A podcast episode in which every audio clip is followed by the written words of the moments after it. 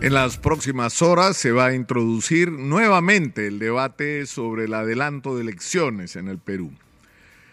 Y lamentablemente es como que eh, viviéramos en, dos países distintos, ¿no? El país de los políticos y el país de los peruanos. Eh, porque hay, por un lado, la señora Dina Boluarte y compañía para la que todo está muy bien, y no importa lo que digan las encuestas, eh, se van a quedar ahí, lo tienen decidido hasta el 2026. En unas concertaciones además que resultan sorprendentes, ¿no? Aunque ya nada debería sorprendernos de la política peruana. O sea, esta alianza increíble entre Perú Libre y Fuerza Popular para constituir la mesa directiva del Congreso ha sido como la cereza, así, ¿no? De lo que puede ocurrir con la política peruana. Eh, pero en el otro extremo, eh, hay quienes insisten en el adelanto de elecciones, que eh, hay que decirlo, es un sentimiento que probablemente compartan la mayoría de peruanos, ¿no? Este hartazgo con lo que tenemos hoy y, la necesidad de producir un cambio. Pero el problema es que esto, es decir, este contexto más que respuestas, lo que plantea son interrogantes. O sea, imaginémonos eh, que se adelantan las elecciones. Usted, señora, señor, que me está viendo, escuchando y siguiendo en las redes, ¿por quién votaría? Dígame usted. ¿Ha visto cómo están en el APRA?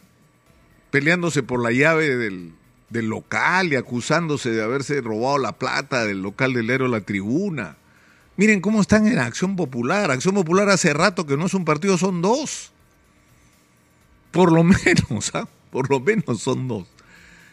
Es decir, la situación es, o sea, el, arquitecto Belaúnde Terry pues resucita y se vuelve a morir. Porque además esos dos acciones populares que existen hoy no tienen nada que ver con la herencia de don Fernando Belaúnde Terry. Una facción es de recontraderecha, que eso no era, o sea, si ah, Belaúnde quiso crearlo, fue un gran partido de centro, un gran partido de los constructores del Perú, de los emprendedores, y por el otro lado una facción que eh, puede ser, porque ni siquiera de izquierda se le puede calificar, metida en cualquier cosa que, pueda ser, eh, pero digamos, ¿no? Eh, más cercano a posiciones de izquierda que tampoco tienen que ver con lo que fue el sentido histórico de Acción Popular como proyecto político en el Perú.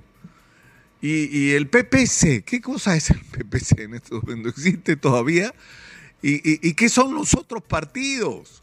¿Qué cosa es Avanza País? Sinceramente, es una marca. ¿O qué Somos Perú? Es otra marca. Entonces, ¿o, qué es Alianza para el Progreso? Es el partido para que el señor Acuña sea presidente. O sea, ¿qué son los partidos? ¿Qué cosa es Fuerza Popular? La K, el partido para que Keiko sea presidenta.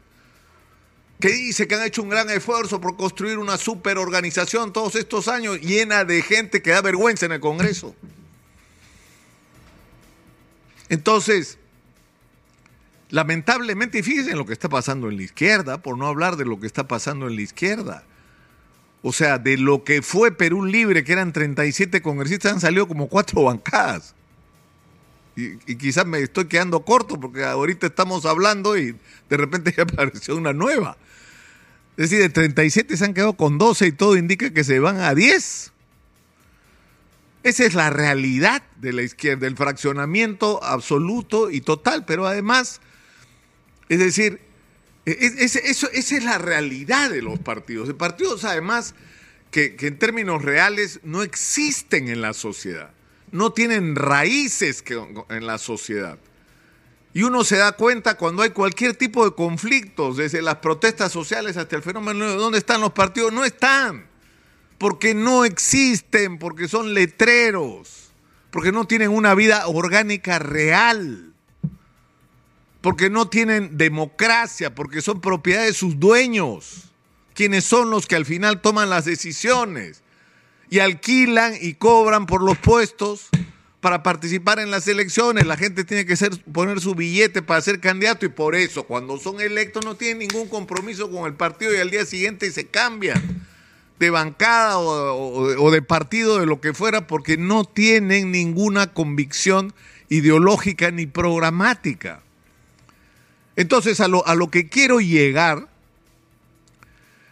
es que el problema de las, del adelanto de elecciones, el planteamiento de adelanto de elecciones, que puede resultar un planteamiento justo desde la perspectiva que corresponde a este sentimiento de hartazgo con todo lo que hemos vivido desde el año 2016 hasta hoy, y que eh, produzca un cambio, no va a significar un cambio importante si no va de la mano con la construcción de nuevas opciones políticas el Perú necesita sanearse políticamente, necesita recuperar la política como un ejercicio de servicio a la sociedad, de gente que se reúne alrededor de ideas y no de apetitos de llegar al gobierno para una vez en el gobierno municipal, regional o nacional robarse todo lo que puedan, porque en eso han terminado, sino gente que se reúne alrededor de ideas de propuestas para transformar el país,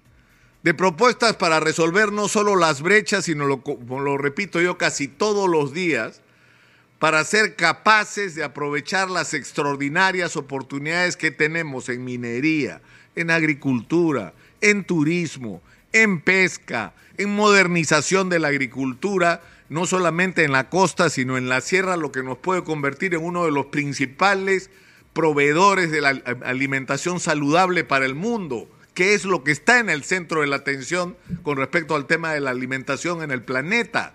Y nosotros podemos ser un factor clave en ese proceso.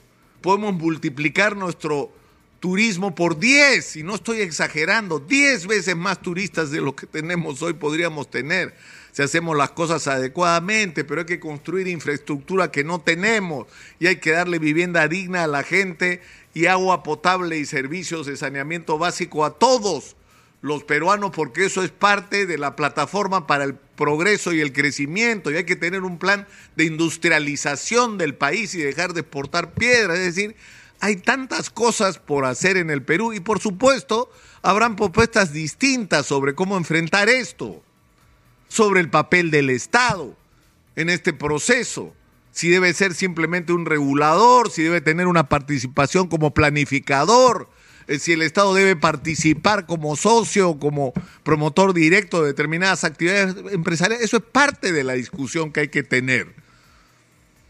Pero que no estamos teniendo, ese es el problema.